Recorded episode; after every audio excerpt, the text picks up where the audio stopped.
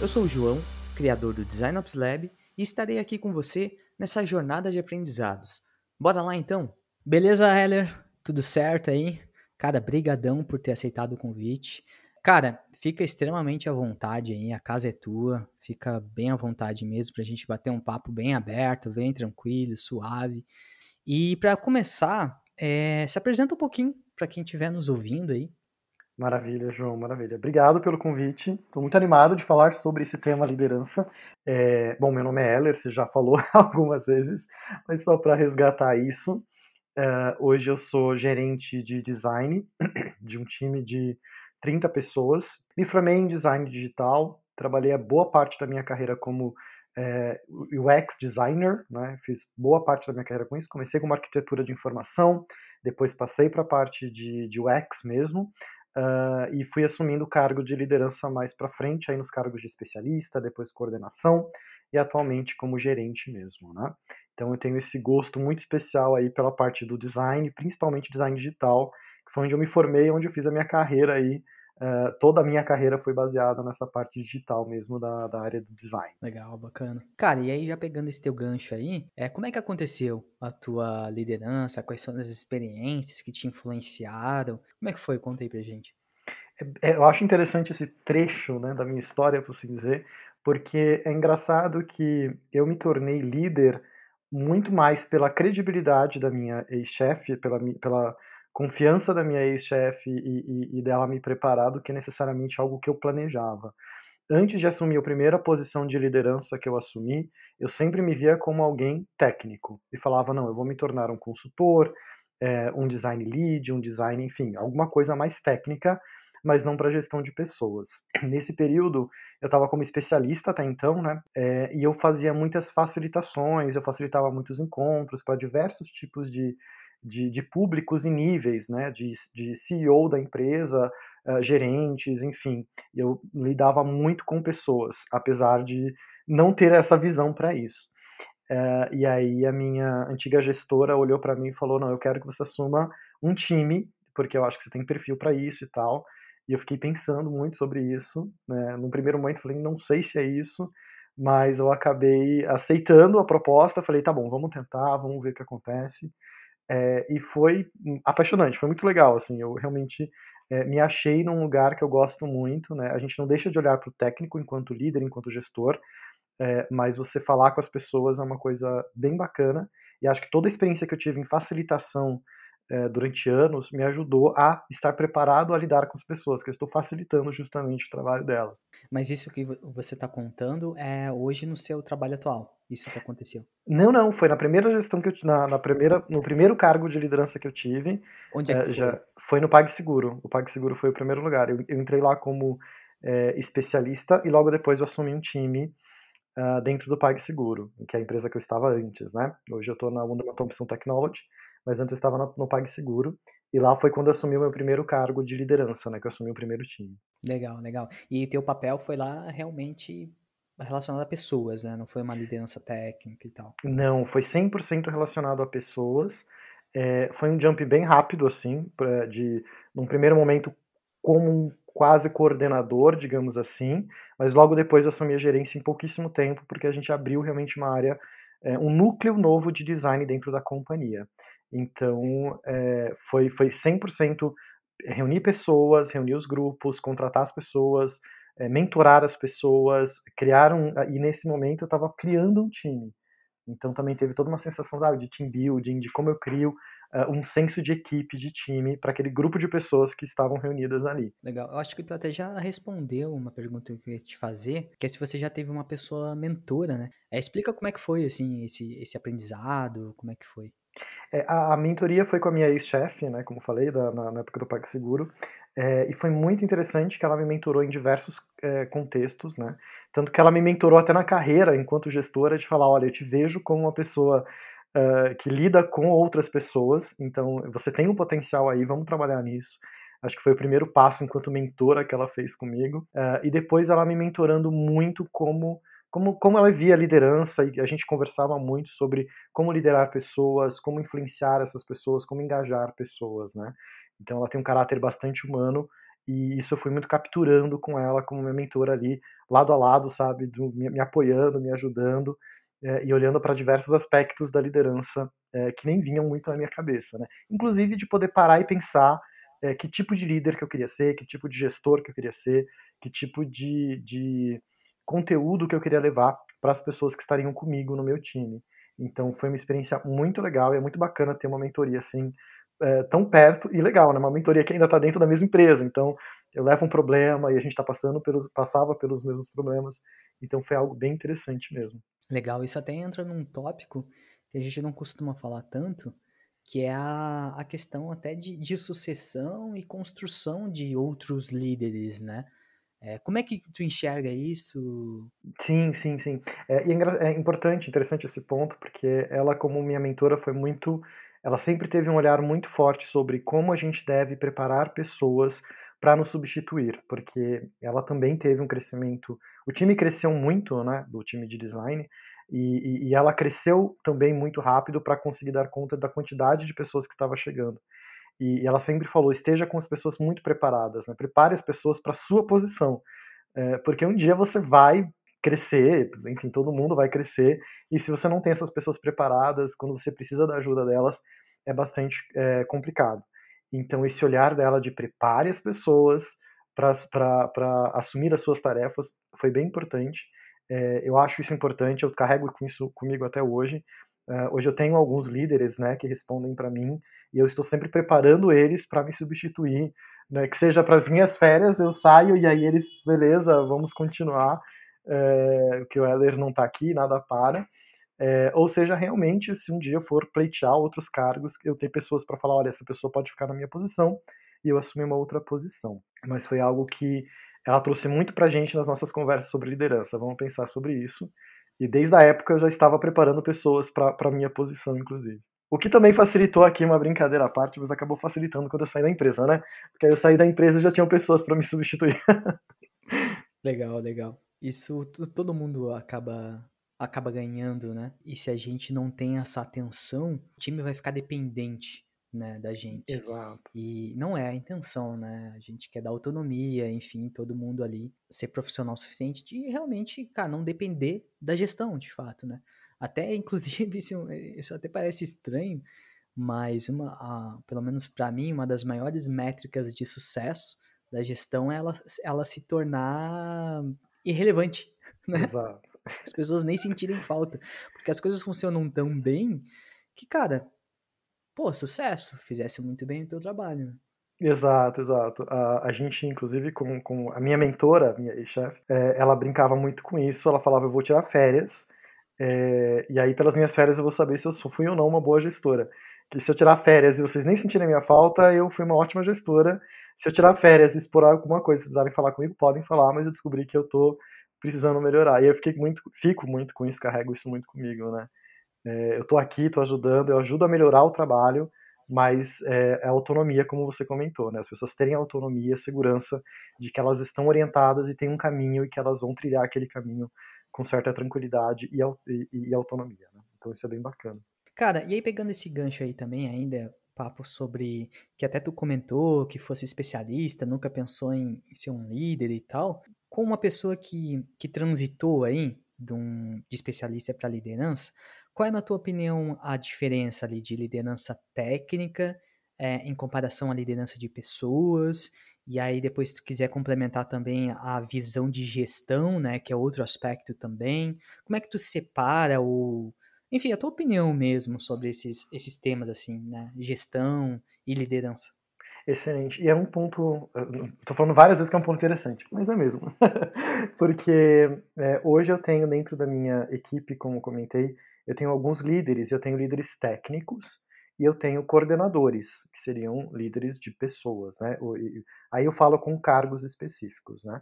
Mas dando um passo antes, anterior, a minha percepção é que a liderança ela é, é, um, é um, um, exercício que pode ser praticado, inclusive, por diversas pessoas em diversas funções. Você não precisa ter um cargo de autoridade para, então, é, executar a liderança, né? E liderança, para mim, está muito influenciado a engajar em como você consegue é, ouvir, se relacionar com as pessoas, engajar essas pessoas é, dentro de, um, de uma meta, de um objetivo, de um propósito em comum. Então a liderança às vezes ela é exercida por um par, por, um, por uma pessoa que está próxima e não necessariamente por alguém que tem aquela autoridade de cargo, digamos assim, né? É, e aí dentro disso, né, o, o, quando você assume né, um cargo de autoridade, um cargo de gestão, um cargo de coordenação ou de líder técnico, é, eu vejo que você tem que continuar aplicando essa influência, né, todo esse, esse arsenal, digamos assim, que você montou é, enquanto líder, enquanto pessoa que vai influenciar, engajar outras pessoas, e além disso ainda tem que trilhar muito bem o é, que, que você vai trabalhar com essas pessoas. Então, hoje eu tenho líderes técnicos que têm a missão de melhorar a qualidade da entrega do, do time. Então, são pessoas que estão olhando ali desde como é feito o processo, o trabalho, até que tipo de treinamento que eu posso dar, que tipo de, de ferramenta que eu posso trazer para que essas pessoas consigam evoluir o seu trabalho. É, e tem do outro lado ali coordenadores que têm na sua liderança é, entender como estão as pessoas, como é que elas estão alocadas, se estão tá sobrecarregadas ou não, mas como evolui essa carreira da pessoa, né? Ah, ela é júnior, como ela vai para pleno, como ela vai para sênior, é, o que, que falta para ela, o que, que pode acontecer em relação a isso. Então eu vejo que a liderança é um exercício que qualquer cargo pode exercer. Né? Qualquer um de nós pode é, ter o cargo, ter a liderança é, na gente, mas quando a gente se torna então gestor, coordenador ou tem uma, um cargo é, que eu estou chamando aqui de autoridade como exemplo, é, a gente tem que aí sim você tem que realmente aplicar a liderança, exercer a liderança e também usar as ferramentas técnicas de gestão mesmo. Né? Eu acho que é mais ou menos isso que eu enxergo a diferença entre gestão e liderança, né? entre gerir pessoas e liderar pessoas. São duas coisas que eu faço, mas eu entendo que são duas habilidades que eu trabalho de forma diferente, com ferramentas diferentes, é, nos contextos que eu venho atuando. Quando a gente assume um, um papel formal, a gente está assumindo uma função, né? E aí é a função de gestor, né? Então são, é, é, um outro aspecto também que existe habilidades técnicas para fazer isso, né? Uh, e a liderança ela não precisa do, do cargo formal, mas com o cargo formal, com certeza não tem como desgrudar uma, da co uma coisa da outra, né? Olhar para as pessoas, olhar genuíno, né? De verdade, né? Não ver apenas como um recurso. E as brigas são diferentes, né, cara? Tipo, sabe, né? São bem diferentes. É, você falou de ferramentas, é, eu também comentei um pouco é, que são os treinamentos e cursos e ferramentas mesmo né, que a gente traz para fazer o trabalho da, da gestão. Eu acho que até, me parece, né, que a gestão ela tem recursos um pouco mais definidos, assim, um pouco mais exato, se é que eu posso dizer. E a liderança, ela está muito relacionada a, a, essa questão do ouvir, da empatia, de observar as pessoas, de entender propósitos, eu acho. Então, toda vez que eu estou exercendo a liderança, eu percebo que eu preciso entender a pessoa com quem eu estou falando, quais são os propósitos dessas pessoas, quais são as dores que essa pessoa tem, para que daí eu consiga é, influenciar, engajar ela ou propor caminhos que ela possa atuar e evoluir. Então, é, eu sinto que a liderança está muito relacionada a um exercício prático, sabe? De ouvir e de empatia. Apesar de que parece que empatia está meio é, desgastado, mas é, é, real, assim, a gente realmente se colocar no lugar do outro, uh, no, no, máximo que a gente puder, e tentar entender aquilo e construir a partir daquilo. E aí da gestão é um pouco mais tranquilo na relação técnica, né? Eu tenho mais ferramentas, eu consigo usar é, mais planilhas de Excel, digamos assim, uh, e, e, e negociações de uma outra forma. Mas acho que a ferramenta ajuda bastante a gente. Cara, e aí te trazendo uma, uma pergunta bem mais, mais nessa, nos desafios mesmo, assim, dentro dessa tua jornada de aprendizados, de autodescoberta, é, liderança de pessoas, gerência, enfim. É, quais foram os teus maiores aprendizados, assim, desafios que tu já teve? É, eu diria que enquanto, enquanto líder, né, ou gestor de pessoas, é, eu passei por alguma. As minhas maiores dificuldades, acho que é bem comum isso, é claro, é sobre a tratativa humana. Às vezes, a maior dificuldade, a gente vira é, gestor de conflitos quase, né? O tempo todo você está gerenciando conflitos entre as pessoas. Às vezes do seu time, às vezes do seu time com outros times, às vezes do time com o cliente, enfim, é uma, uma, uma situação em que a gente fica quase que o tempo todo tentando gerir crises, digamos assim mas é, eu tive grandes aprendizados e, e, e eu acho que talvez o, o, o, que eu gostaria de ressaltar aqui seja um, talvez menos comum, mas é, é, um aprendizado sobre a importância da gente, enquanto líder e gestor, a gente conseguir se colocar uh, num lugar de olhar para a gente mesmo e conseguir nos colocar, uh, gerenciar as nossas emoções. Porque enquanto líder, eu sinto que a gente às vezes é quase que um para-raio, assim, sabe? A gente vai recebendo raios ali de diversos lugares e aí, a partir disso, a gente vai solucionando os problemas. Isso exige da gente um controle, não controle porque a gente não controla a emoção, mas um gerenciamento emocional é, bastante forte, bastante equilibrado. Então, talvez o meu maior aprendizado foi entender como que eu consigo gerenciar as minhas emoções, que ferramentas que eu posso usar, em que momentos que inclusive eu tenho que parar tudo que está acontecendo, me afastar do que está acontecendo, para que eu consiga ter tempo de respirar, processar e daí vir e executar melhor o meu trabalho enquanto gestor, enquanto líder. Então eu acho que esse foi um aprendizado muito importante, é, que veio ali com duras penas, né, que a gente fala, poxa, passei por vários momentos intensos, e conforme eu consegui aprendendo a gerenciar melhor é, o resultado das emoções que acontecem, eu acho que eu comecei a executar melhor o meu papel como líder e como gestor das pessoas. É, e é uma coisa que eu considero mais difícil, por incrível que pareça, porque também não é uma questão muito. Tem muitas ferramentas, mas é uma questão que é na prática. É na prática que você vai desenvolvendo essa. É, não, é, não é bem uma casca, né? Mas você vai desenvolvendo essa resistência, digamos assim, às coisas que estão acontecendo. Eu acho que esse foi um dos maiores aprendizados que eu tive na minha carreira, né? Você, para você gerenciar outras pessoas, você também tem que saber gerenciar você e estar bem. Você tem que estar bem para poder ajudar outras pessoas a também ficarem bem. É, e às vezes isso é bem trabalhoso. Parece que não, mas é bem trabalhoso. Cara, esse é, eu acho que é o maior desafio, assim, a gestão emocional mesmo, porque às vezes é, eu sinto que o, o, existe uma que o líder é, é, é um deus, né? Tipo, a gente não erra, enfim, a gente não é humano, não tem emoções também, né? Não tem dia estressante e a gente não, a gente é nosso dever não, não fazer fazer com que isso se externalize também pro, pro uhum. time. Pô, isso é extremamente difícil, né, cara? Então eu compartilho também do mesmo desafio, assim. É Sim. diário. E aí, eh, só um complemento ao que você falou, eu acho que eu falei, falamos muito de empatia, né, no, no, na primeira parte aqui da conversa, enfim, é, e eu diria que a gente também tem que ter empatia com a gente mesmo, de entender isso, entender os nossos erros, é, perdoar as falhas, porque é isso, né, assumir um cargo de liderança de gestão não é não é um, um atestado de, nossa, sou infalível, não, a gente ainda está aprendendo, a gente evolui todo dia, a gente sabe mais hoje do que ontem, mas vamos saber menos do que amanhã, né? Exato. E, a, e, o time ter empatia também. Ah, também. É, às vezes a via, a, parece que a via é, é única, né? É, um, uhum. é, uma mão só, mas na verdade ela é duas mãos também.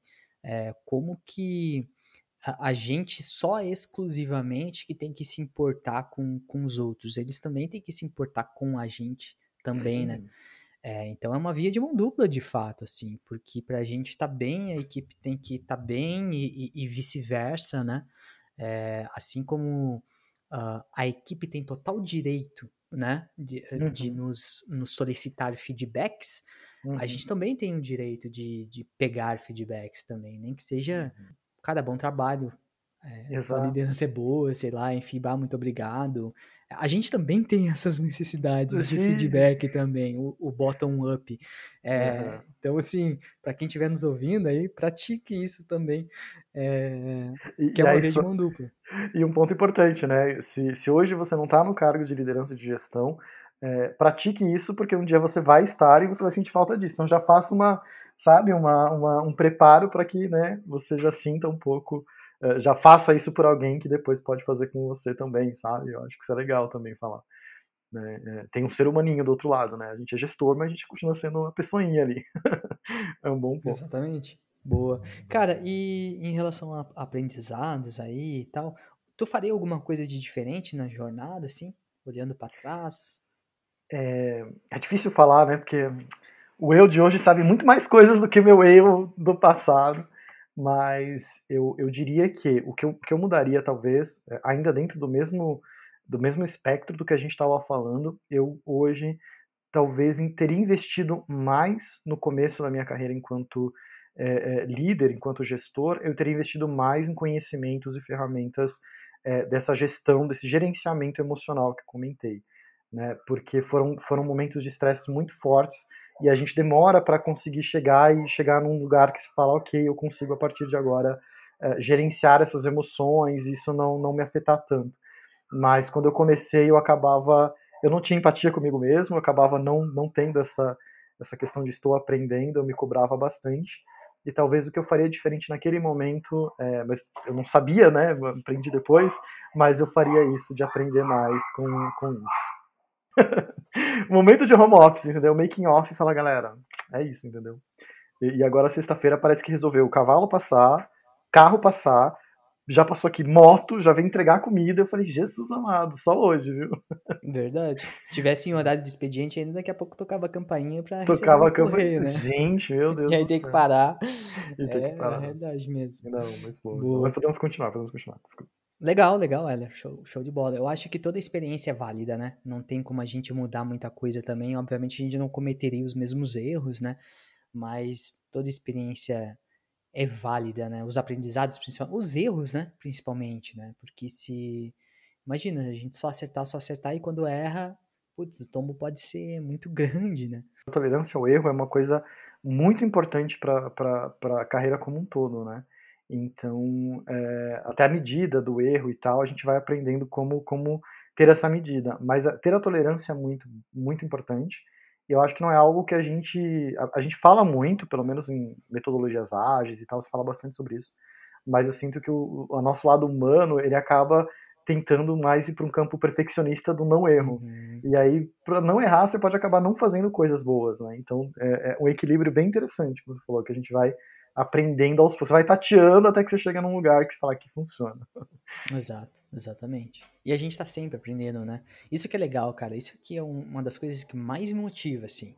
Não é aprender sobre features do Figma, é, cara, é aprender sobre gente mesmo, aprender sobre outros, outros métodos ali, aspecto humano, métodos de gestão, enfim. E é, uma, e é um aprendizado constante, assim, cara. É, é o que mais me fascina, assim, que, que me mantém extremamente engajado, apesar dos desafios, que a gente sabe que são bastante. São muitos. Mas é o que mais me mantém engajado, assim, é esse. Todo dia é algo diferente. Algo diferente. Exato. Pode acontecer qualquer coisa naquele dia. ali. Exato. Cara, e aí pegando o aspecto de, de função mesmo, de cargo, como é que tu avalia teu time hoje? Alguma prática que tu queira contribuir Boa. aí pra falar pro pessoal? É, hoje a gente consegue, a gente tem avaliações formais da empresa que eu penso que ajuda bastante. É, então a gente tem os feedbacks 360, que é uma ferramenta é, já bem difundida em que a gente faz é, isso. A gente usa uma plataforma online para fazer, então ajuda bastante. É um questionáriozinho, as pessoas têm perguntas quantitativas e qualitativas, então sai gráficos para quem gosta de gráfico, mas sai também os textos para quem gosta de texto. É, e a gente faz esse feedback formal, digamos assim, da empresa duas vezes ao ano é, sobre os 360, que são pares, é, superiores, né, líderes imediatos, enfim, e até pessoas que respondem para você é, e outras, e você pode indicar algumas pessoas. Então a gente tem esse formato formal, digamos assim, que acontece nessas duas vezes ao ano. É, mas além disso, a gente tem os, os rápidos feedbacks, digamos assim, que acaba acontecendo ali na reunião, logo depois de uma reunião, logo depois do evento, a gente já chama, já conversa, já entende, já fala, oh, isso aqui tá legal, mas podia melhorar assim, isso aqui pode ir, ir por esse caminho. Então, a gente usa bastante ferramentas de feedback nesse sentido, né? É, e uma ferramenta que a gente usa que não é feedback exatamente, mas uma coisa que eu aposto bastante, tenho apostado muito, é na orientação. Então, sempre que eu já vejo algum, algum trabalho, alguma coisa que algum colaborador meu vai fazer e eu sei que ele não tem muito aquela habilidade, uh, eu tento sentar, dar orientação, discutir o caminho, meio que discutir a estratégia e o plano de ação. Que às vezes aquilo funciona melhor até que que feedback, né? Tipo, é um, é um pré-feedback, digamos assim. Então a gente trabalha bastante com a orientação antes, é, e aí por isso a importância de estar próximo, de você conhecer bem o seu time, conhecer as pessoas, porque você já fala, ah, tal pessoa vai fazer uma apresentação, essa pessoa não é tão boa em apresentar, deixa eu sentar, conversar com a pessoa, ver como é que tá o roteiro, se a gente pode fazer um treinamento antes, da pessoa ensaiar algumas vezes e tal. Então eu, eu tenho apostado bastante na orientação, uh, e aí depois... A manutenção preventiva, né? A manutenção preventiva, exatamente. Que funciona, costuma funcionar muito bem, assim, eu tive muita... É, eu tive bastante felicidade, digamos assim, quando eu fui aplicando isso. Tanto na empresa que eu estou hoje, quanto que eu estava antes é, a orientação preventiva, ou manutenção preventiva, ou, enfim, o pré-feedback, ele ajuda bastante, né? Porque até porque você tem que falar menos coisas depois. Então ainda Exato. haverão ajustes, mas não serão vários ajustes, serão pequenos ajustes, né? Então isso tem ajudado bastante também na, na parte de, de avaliação e também me ajuda quando eu vou dar o feedback, porque a gente retoma, né? Ah, eu estou falando isso, lembra que eu comentei aquilo em tal momento? Então isso aqui que eu estou falando está relacionado àquele ponto, isso aqui está funcionando àquele ponto. Então também fica até mais, talvez, simples, né, para quem está ouvindo, é, porque fica mais pragmático. Porque feedback, na minha percepção, não é uma coisa muito, não é uma coisa muito fácil de receber, né? É importante, mas nem todo mundo tem uma facilidade boa de receber feedback e tal, enfim. Então, é um lado emocional, novamente, né? Como lido com pessoas, tem pessoas e pessoas. É, então, achar esse meio do caminho para dar um feedback e que ele gere um resultado positivo, né? Porque se a gente dá um feedback e gera um resultado negativo, um resultado diferente, acaba sendo ruim para todo mundo. Então, é também ferramentas que a gente utiliza. A orientação nesse sentido tem me ajudado bastante. Até porque feedback não, é, não, não, não deveria ser conduzido como uma crítica, né? Exato. Tem que ser uma fala muito mais construtiva é, para a evolução da própria pessoa, né? E o feedback positivo também, né? Chamar a pessoa e dizer, ó, bom trabalho. Muito. Isso, que nossa, todo mundo ponto... gosta de ouvir isso, né? Não, isso é muito importante. Eu, eu também tenho é, rituais, assim, não, não, não, rituais marcados, né? Não encontros marcados, mas sempre que eu vejo alguma coisa, eu, eu falo sobre aquilo, que aquilo foi muito bom. É, porque realmente, às vezes, a gente, no, no, normalmente, né, nesse mundo meio louco que a gente vive, é muito mais fácil você olhar para os pontos de melhoria e tentar focar nele. E aí você esquece, parece que você não fez nada de bom, sabe? Pô, mas não fiz nada de bom. Então, sempre que eu posso, eu paro e falo, pô, isso foi muito bacana, é esse caminho que a gente tem que seguir. Poxa, isso é muito legal, repita isso mais vezes, é, porque eu acho que acaba reforçando aquilo é, que é um ponto forte. E a gente pode cair no, no, a gente pode cair na armadilha, né, de não fazer isso e só olhar o que tem para melhorar, o que tem para melhorar, e aí chega uma hora que você cansa e fala, meu Deus, não tenho nada de bom só para melhorar. E não é assim, né? Sempre tem coisas boas é uma, eu acho importante estar atento a isso. Mas o contrário também, sabe? Existem profissionais excelentes que é muito raro a gente passar uma, um feedback de melhoria, por exemplo, uhum, uhum. né? Mas isso é muito importante, muito Sim. importante também para o desenvolvimento da pessoa. Ah, tá, tá sempre, tá sempre tudo bom, tá? Mas peraí, então, tipo, Tá, me dá um aumento, então, se tem seu super feito, né? O que, está tá acontecendo? E eu já passei por desmotivação, né? Algumas pessoas que não recebiam feedback de melhoria ficaram desmotivadas, uhum. porque elas falaram, ou, ou eu tô num desafio que de repente não me desafia, que não faz com que eu arrisque uma coisa nova, que eu pise em alguma coisa que eu não conheço e dê aquela tremulada, sabe? Exato. Então, é, é, importante realmente esse equilíbrio de, de ficar atento, porque sempre tem coisas para melhorar, é óbvio, né? Sim. E se não tem, é porque, aí a minha percepção, né? Se tá tudo muito bem, é porque o desafio tá estagnado, então talvez eu tenha uhum. que ampliar um pouco mais o desafio para que a pessoa saia do lugar ali mais tranquilo, digamos assim, é, e comece, é claro, dentro de um, de um limite, né? Óbvio, não, não sobrecarregar a pessoa, mas que ela consiga também ir se experimentando em coisas novas e sentir essa evolução, né? Vamos falar sobre contratação agora?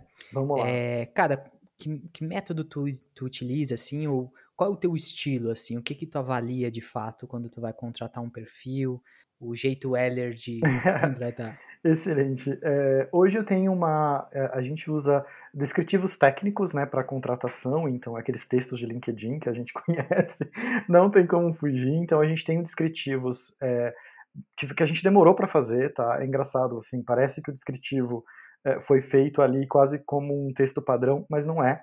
A gente pensa muito quando vai escrever aquilo, é, no que a gente está falando, principalmente da questão cultural, comportamental, que são coisas importantes, são pistas importantes para quem vai se candidatar a uma vaga, porque ali a gente já fala, olha, o time é assim, acredita nisso, faz isso, porque o fit cultural é super importante. E tem a parte técnica também, é, descrita ali do que, que seriam, sei lá, o, o que você precisa ter para essa vaga ou precisa fazer. Então a gente começa com um descritivo, ele é feito sempre em colaboração com a liderança toda de design para as vagas.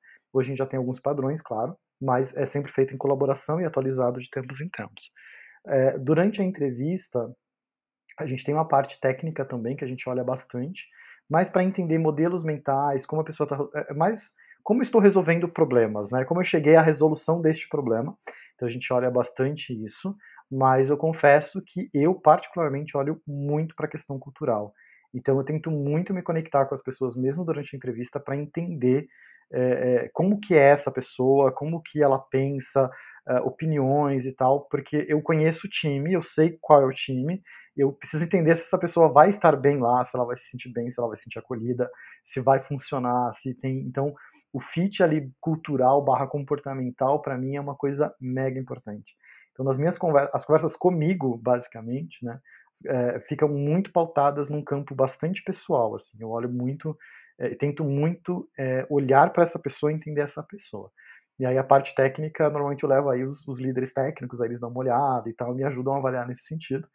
É, mas eu, eu, gosto de sempre ter um momento ali, é, só eu e o entrevistado, é, para poder falar sobre essas questões e tentar encontrar a pessoa por trás do profissional.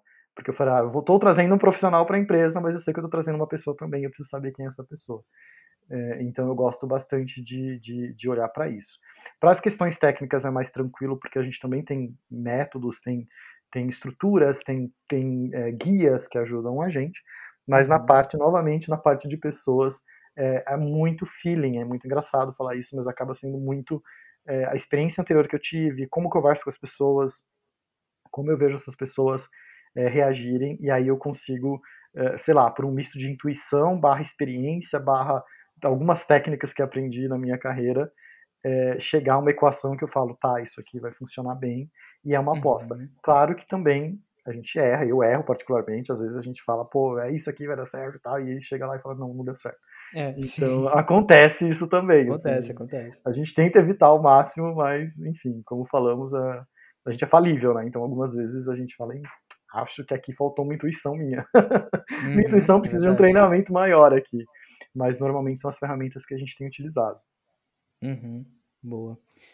Cara, assina embaixo. Eu também olho muito pro aspecto ali da, da pessoa mesmo, no fit ali, é, da pessoa se encaixando mesmo, o aspecto team player mesmo da coisa, sabe? Uhum. E, e o mínimo do mínimo de que a vaga exige tecnicamente. Né? Uhum. Então a uhum. pessoa tem que ter pelo menos o mínimo ali tecnicamente mas não é o high priority, assim, não é a alta prioridade, porque o técnico, enfim, se tu tá num ambiente sênior, tu meio que vai aprender na marra ali uhum. e vai se é, vai se, se desenvolver, né? Então, por exemplo, o, o contrário também pode acontecer, pegar uma pessoa que tá, entre aspas, preparada e não evoluir, ficar sempre naquela e não conseguir uhum. se adaptar no ambiente, enfim, são outros aspectos ali que de fato fogem bastante do só do que está escrito ali no LinkedIn de tem que saber mexer no Figma, Exato. manjar de design system e tal. Até porque essas, é, essas coisas mudam tanto, né? É, quando Exato. eu comecei, a gente usava outros softwares, usava outras ferramentas.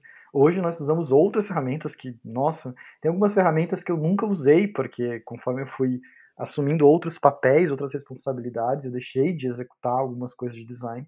Então tem algumas ferramentas que eu nem nunca usei assim e tal.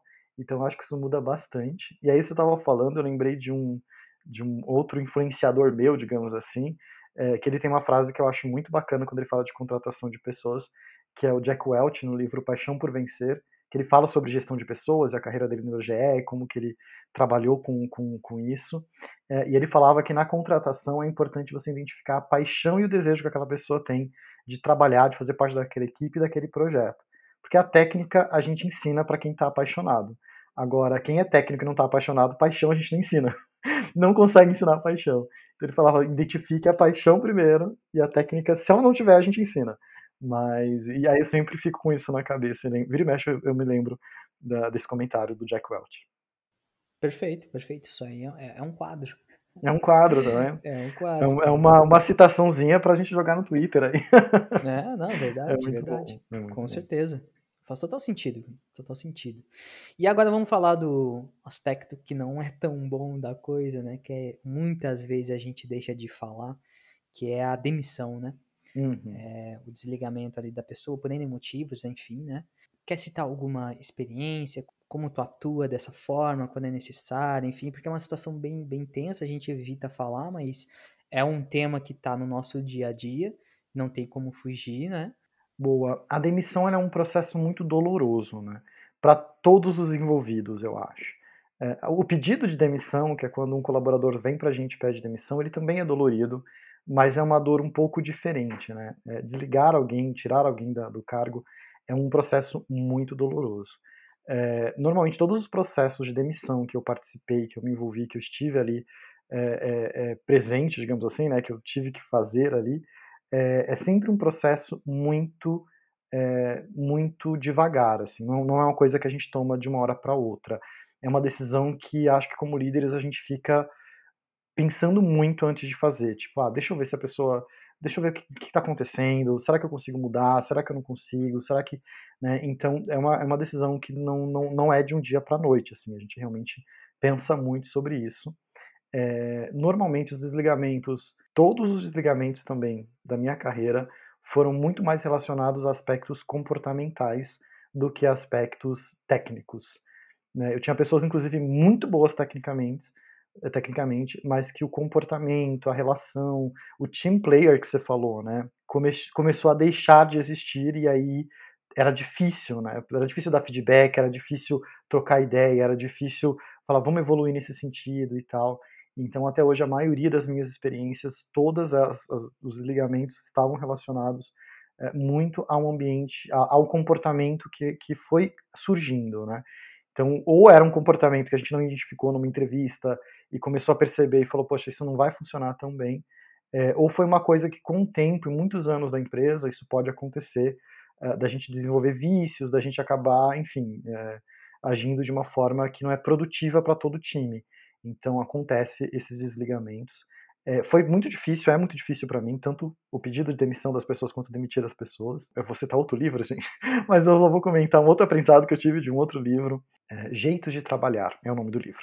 É, e ele falou, ele tem um trecho que ele fala muito sobre desligamento que eu trago muito comigo, que é o desligamento também é uma oportunidade e uma chance e um, e um, um favor, não, mas é, é um é algo que você é benéfico para quem está sendo desligado, porque se chegou num ponto, talvez, da liderança se reunir e falar, preciso desligar essa pessoa, manter ali ela é ruim para a própria pessoa. Então, e ela pode ser brilhante num outro momento na empresa mesmo, ou ela pode ser brilhante na outra empresa, sabe? Então, manter ela ali naquela situação é ruim para a empresa, é ruim para a própria pessoa, é ruim para os colegas, é ruim, sabe? Então, eu comecei a enxergar isso. O desligamento ele é doloroso, mas às vezes ele é uma dor, um remédio que você precisa dar para aquela pessoa evoluir. Né? Então, eu já tive pessoas que realmente a gente desligou do time é, e que pouco tempo depois estava numa outra empresa voando, assim, sabe? Fazendo coisas incríveis e tal estava super bem, o time estava super engajado com a pessoa. E aí eu pensei, poxa, imagina a chance que eu tirei, poderia ter tirado dessa pessoa, insistindo que a gente continuasse naquela relação. É, mas ali não, a gente chegou e falou, olha, essa relação realmente não está funcionando mais, não está interessante. Eu acho que a gente vamos, vamos entender como a gente consegue fazer isso juntos, mas não está funcionando mais. E acabou que a pessoa foi lá e funcionou muito bem, sabe? É, é meio estranho, né? Ah, tá, vai, vai me demitir, eu vou ter uma vida melhor, né, Exato. comentou. Mas, mas cada caso é cada caso e realmente é, é, seria um egoísmo mesmo manter a pessoa ali estagnada, é, sendo que poderia ter outras oportunidades e tal. É, eu compartilho bastante disso. E, e tem outro aspecto aí também que a gente tem que tomar bastante cuidado, que não é simplesmente acordar num dia e demitir a pessoa, né? Sim, Existe todo um processo ali de preparar o campo, a pessoa entender também que ela já está num processo de, de firing ali, né? Um processo uhum, de uhum. realocação, enfim, um processo meio que demissional, digamos assim. Não, não, é o jeito certo de falar, nem sei qual é o termo correto para isso, mas é de fato um processo de, de, de firing ali mesmo, né? Que, que é preparar a pessoa é que assim, eu acho que tem que. Eu sempre sou muito transparente em relação a isso, é, para a pessoa entender que as coisas não estão boas e, uhum. e, explicar, né, deixar muito claro por que, que não está bom e dar os direcionamentos para a pessoa tentar é, mudar. Uh, e aí vai muito da pessoa, né, cara? Vai muito uhum. da pessoa. Porque, assim, a gente não, não vai obrigar uma mudança. A pessoa precisa entender e de fato querer, né, mudar Sim. de fato. E se não mudar, cara, é, não vai ser uma surpresa. A pessoa já vai estar tá sabendo da situação, né? Então, é, um, é uma preparação ali. E, pô, seria muito legal se não acontecesse no final, né? Se a pessoa Uhum. realmente performasse melhor ali e as coisas melhorassem de fato. Ninguém quer iniciar um processo desse uh, já contando que vai tirar a pessoa, né? Na verdade é o contrário, né? E, e tu sabe, cara, que isso assim não é, infelizmente, não é tão convencional, cara. O que mais se, se vê por aí é simplesmente acordando um dia, dispensou e falou Exato. RH e tchau. É, Porra, é extremamente péssimo isso, sabe? Muito. Eu tenho, a, hoje eu tenho a sorte, e já trabalhei em outras empresas também que usavam, né? A gente, na empresa atual, a gente usa o Ninebox, que é uma ferramenta para poder mostrar o desempenho. Então a pessoa sabe, pelo menos uma vez ao ano, é, o, Ninebox, enfim, só para contextualizar, talvez, não sei se todos já ouviram, mas ele tem quadrantes em que a gente coloca o desempenho dessas pessoas, né? E pelo quadrante, a pessoa já sabe mais ou menos, olha, você está num quadrante aqui que tá, você não está performando bem, tem alguns problemas, vamos conversar a respeito. E tem os quadrantes também para promoção, né? Então a pessoa já sabe que ela está ali mais próxima de uma promoção pelo quadrante que ela está. É um processo bastante é, é, complexo, porque é muita conversa, é muito debate, é muito, enfim, mas então a gente acaba usando muito isso. Então uma demissão hoje é, acontece quase que com dois anos, assim, que são dois ciclos de feedback, que a pessoa está no quadrante muito ruim ali do Nine Box, ela já sabe o que pode acontecer, sabe? Então acaba sendo mais transparente nesse sentido, digamos assim, né? Então a pessoa já tem uma noção mais ou menos de como ela está performando, é, e aí já fica um pouco mais claro para ela. Então é uma ferramenta que também ajuda bastante a gente a passar isso, fora todos os feedbacks que a gente faz, que também torna muito mais simples. Você fala, olha, né, num processo de demissão, estou te demitindo, mas vamos pegar aqui o seu último feedback, os seus dois, três últimos feedbacks, como é que eles foram, para te explicar e tal, tal, tal. Mas claro que mesmo assim ainda é doloroso, ainda é uma relação bastante é, emocional, assim, enfim, já tive, enfim, já tive de, de um tudo nesses momentos, né, de de quebra-quebra até, ai, obrigado, chorar e abraçar no final, sabe? É, são coisas como, como a gente já falou algumas vezes, quando se fala do ser humano, não tem uma ciência exata, assim, a gente tenta uhum. usar tudo, mas tem que ter muito jogo de cintura para passar por situações delicadas é, e situações também emocionantes, assim, então sim, já tive sim. muitas situações emocionantes nesse sentido também. E aí, pegando agora o gancho de novo de via de mão dupla, para quem estiver nos ouvindo, inclusive, é, isso também tem que ser um processo inverso de quando a pessoa está insatisfeita com o trabalho dela. É, não acorde num dia qualquer e peça demissão porque já fez um outro processo e já está com um emprego garantido em outro lugar e tal. Vá preparando é, o, o, seu líder também para receber isso, porque assim é tem toda uma questão de alocação de recursos e tudo mais e, e etc. Então tem que ser uma via de mão dupla também. Eu, eu particularmente, sempre deixo muito o caminho muito livre, assim, tipo, safe place mesmo, pra pessoa chegar e, ó, não, não tá bom, enfim. E aí é uma conversa de adultos mesmo, né? De tentar entender, reverter, mas não vai ser uma surpresa pro líder, se caso a pessoa sair também, se ele já tiver preparado para isso. Sim. Então, já fica uma dica aí também, que eu acho que é... esse processo deveria ser uma via de mão dupla também. Sim. E complementando, muito importante ponto que você está falando é, às vezes a gente quer resolver, a gente tem um problema, dificuldade, a gente quer resolver sozinho e a resolução que a gente acha é vou sair da empresa. E se você chega para o gestor, para o líder, eu falo isso bastante para o meu time, inclusive falei hoje algumas vezes, mas eu falo muito para eles, eu falo, gente, às vezes a decisão que a gente toma é pela falta de algumas informações. E aí onde não tem informação, a gente preenche com imaginação. E a imaginação, ela te leva para ansiedade e para crise.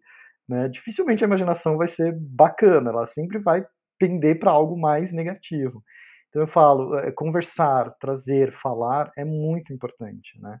Para que a gente consiga construir juntos e também ser realista. Já tive casos de pessoas que vieram me trazer situações, olha, isso aqui não tá legal, eu não gosto muito disso, tal, tal, tal. Eu tenho que falar, entendo, mas hoje eu não consigo mudar isso. Realmente eu não consigo. Né? Se você quiser apoio, a gente te apoia nesse sentido, a gente lida com isso. Até se a pessoa quiser procurar um outro emprego, beleza, a gente sabe, ninguém vai demitir você, mas isso eu não consigo mudar. Outros casos, as pessoas me vieram trazer coisas e eu falei, não, mas isso aí nem é um problema, isso aí a gente faz amanhã, eu mudo para você amanhã, é isso que tá. Ah, pelo amor de Deus, eu mudo amanhã. Então, às vezes, falar, comunicar é, é, é 80% da solução, né? Ao invés da gente falar, talvez, para um, alguém que não possa fazer nada, sei lá, um colega, um amigo e tal, leva para o seu gestor. Ele, né, enfim, espero que ele vá resolver. Enfim, eu, pelo menos, sou essa pessoa. Fala comigo, eu vou ser sincero, eu vou te falar o que eu posso e não posso fazer. E a decisão que vocês tomarem a partir disso, a gente tá junto, né? Acho que isso é legal. É, cara, ótimo complemento, assim. Às vezes é possível, às vezes não é possível, enfim, né? Mas aí pelo menos as coisas ficam claras e todo mundo é, é dono da sua própria carreira e tá tudo certo, né? A uhum. pessoa ir para outro lugar e tudo mais. É, enfim, né? Eu sempre fui muito aberto em relação a isso também. Vou ficar super feliz. É, a única coisa é realmente essa transparência. Isso é uhum. muito importante de ambos os lados, né? Sim. Boa. Muito bom. Cara, vamos falar um tópico diferente agora, só para dar uma, uma refrescada aí, mas hum. também é um tópico bem complexo. É, cara, eu queria a tua opinião, assim, sobre o famoso Design Ops aí. Olha, isso tem sido uma mão na roda para mim, tá? Principalmente conforme o time foi crescendo muito. Eu já fui líder de times com tamanhos muito diferentes, assim. Hoje eu acho que meu time, é, é acho não, hoje meu time é o maior time que eu já fui gerente de um time único, assim, sabe?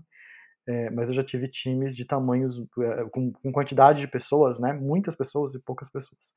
É, e, e, eu sinto que a informação do design é uma coisa que realmente precisa ser gerenciada, porque ela precisa de manutenção, ela precisa de consistência. A gente fala muito de consistência na entrega final do produto digital que vai para a mão do cliente, e para que isso chegue na mão dele com consistência, existem muitos processos internos que precisam estar consistentes, né? Então, hoje o Design Ops para mim é uma mão na roda, é, eu acho importantíssimo. A gente usa muitas ferramentas, pesquisa principalmente dentro do contexto de Research Ops, Research Ops né, que tem todas as partes operacionais, como organizar conhecimento, gerar insights, gerar novas oportunidades de negócio. A gente precisa organizar essa massa crítica, então ter pessoas nesse sentido ajuda muito. Uh, design System, nossa, meu Deus, precisamos constantemente de Design System. É muito difícil escalar sem ter o sistema de designs consistentes, fortes e resilientes. Então, o Design Ops vem ajudando muito nisso. E também no Design Ops a gente concentra muitas ações de team building, né, de treinamento, de como eu a parte eu enquanto gestor uso muito do Design Ops como ferramentas para que a gente consiga é, melhorar a qualidade do trabalho, melhorar a qualidade da entrega, melhorar a saúde das relações também, né? Então a gente acaba dentro do Design Ops concentrando ali grupos de pessoas que estão focadas em, diversa, em, diversas frentes. Né? Essas, por exemplo, pesquisa, design system é, e, e, e, toda a parte de treinamento, além também do desenvolvimento de alguns produtos internos. A gente desenvolve produtos para a gente mesmo de design. É, não, não, chegamos a criar o Figma, que eu adoro, diga-se de passagem, mas a gente vai criando algumas ferramentas para ajudar a gente. Então eu sinto que o Design Ops é uma ferramenta, assim, um centro nervoso muito importante é, num começo, quando eu tinha um time menor, eu sentia menos falta. Hoje, com o time que eu tenho, que já são 31 pessoas, é, eu já preciso de um, de, um, de um suporte administrativo, vamos dizer assim, gerencial, vai, gerencial para apoiar e crescer isso. Porque escalar times de design talvez seja o, no, seja o grande desafio do momento, assim, né? A gente tem visto uhum. crescer bastante times de design, a gente está contratando muita gente, tem muitos times que estão dobrando, triplicando de tamanho, é, no cenário que a gente está vivendo e com a, até com a questão da, da pandemia, tô todo online, então está crescendo mais uhum. ainda. E aí, para manter a consistência e a saúde disso, isso organizado, é, eu acho que o Design Ops é uma ferramenta, para mim, muito importante. Então, eu uso bastante, gosto, estudo, e tem pessoas no meu time que acabam atuando com frente de Design Ops. Né? Hoje eu não tenho Design Ops com esse nome formado, assim, formatado uhum. como Design Ops, mas eu tenho, é, eu tenho equipes que cuidam de pontos específicos que estão nesse guarda-chuva é, do Design Ops e que eu me inspiro na, no esqueleto deles para poder replicar é, no time atual. Então eu super recomendo. Mas aí como é que tu conduz ali? Essas pessoas são um time cross ali? É Elas são, exato. Eu tenho times que são horizontais, eu tenho times verticais que atuam em produtos e projetos específicos, uhum. é, nesse, e clientes específicos, no meu caso e eu tenho uma equipe de design é, que é interna, digamos assim, e aí elas atuam horizontalmente. Então elas olham para todos para todas as equipes e aí cada um numa cada um num aspecto, né? Seja para treinamentos, olha para todas as equipes de design de produtos uhum. e faz o para treinamentos. É, ou, por exemplo, de pesquisa, uma equipe que vai olhar para toda a parte de pesquisa, o que cada produto está pesquisando, como eu consigo concentrar isso num lugar único, que todo designer de qualquer produto saiba o que outro produto está fazendo, sabe, pesquisando. Uhum. Então, a gente tem um time interno, por assim dizer, né, é, é todos são internos, eu digo assim, é um time focado sim, sim, em atender entendi. a gente mesmo. Sim, sim, boa. O, o cliente é interno, né? Exato, exato. É a própria equipe. É a própria boa. equipe. Show de bola. Vamos lá para a última perguntinha, então. É, o que, que ninguém te conta sobre liderança? A gente já falou sobre várias coisas assim, mas só para finalizar, é, quais são as, as, as, dicas finais, assim, que tá. Geralmente é só. É só quem pratica mesmo, quem tá ali no dia a dia, sabe como é que é, nenhum livro ensina, enfim, o que, que ninguém te conta sobre liderança? É, eu acho que liderança está muito relacionado a sentimentos e a gente não fala sobre isso. A gente diz que é tudo técnico, que o trabalho, que é profissional, que não sei o quê, mas a camada do sentimento, a camada do, da, da, sensação, que é um caráter humano, ela tá muito presente no trabalho, assim. É, fingir, eu, eu praticamente não gosto de colocar no tapete, embaixo do tapete, essas questões. Então, é, é, meio complexo isso, é, é, uma situação difícil de você falar, peraí, eu não sou seu terapeuta, eu sou seu gestor, mas eu preciso entender algumas questões. Então, eu acho que o elefante branco na sala, sempre quando se fala sobre isso, é a gente está falando de ambientes profissionais, mas a gente não deixa a emoção do lado. Você não vai deixar a emoção da sua vida pessoal, você não vai deixar a malinha do que está passando na sua vida, que você está preocupado com alguma coisa, você não vai deixar isso para fora do trabalho. Então, eu prefiro sempre trazer isso, colocar na mesa e, e tentar resolver. E se eu não puder resolver, meio que falar, olha, não consigo, talvez seja um terapeuta, talvez seja um coach, talvez não seja comigo, mas você não pode carregar isso com você porque tá te fazendo mal, enfim. Então eu acho que o caráter sentimental, assim, é, foram coisas que ah, eu não me lembro de alguém ter falado, porque normalmente era assim, não, é só profissional. Aqui é só profissional, mas no fundo, no fundo, é, eu percebo que são pessoas e, nossa, eu já passei por várias situações que é puramente emocional e a gente precisa destravar isso para fazer. Então, acho que liderança tem muito a ver com isso, e para isso vem aquela questão da empatia e do ouvir. A gente tem que ouvir e estar muito atento a muitas coisas. Então, o, o raio de olhar, acho que de quem é líder e gestor, aumenta infinitamente, assim, sabe? Você não olha só o projeto, só o wireframe, só o layout, você tem que olhar de um tudo, da relação, de como a pessoa tá, do que ela tá falando, o tom de voz, se ela mexeu a cara de tal jeito. Não que a gente faça isso conscientemente, mas eu acho que o nosso cérebro vai começando a capturar um monte de estímulos para que você saiba como agir, sabe? Eu acho que isso é, é uma carga, isso também é outro ponto, isso é uma carga é, emocional muito grande. Já haverão dias que vocês vão ter a reunião, já devem ter se forem reuniões o dia inteiro, você vai terminar o dia parecendo, sei lá, um pó do pó do pó, sabe? É, e tudo isso porque é lidar com isso, é capturar um monte de dados e desses dados tomar decisões, às vezes na hora. Você está numa reunião, está acontecendo uma briga, você tem que agir na hora para resolver aquilo, sabe?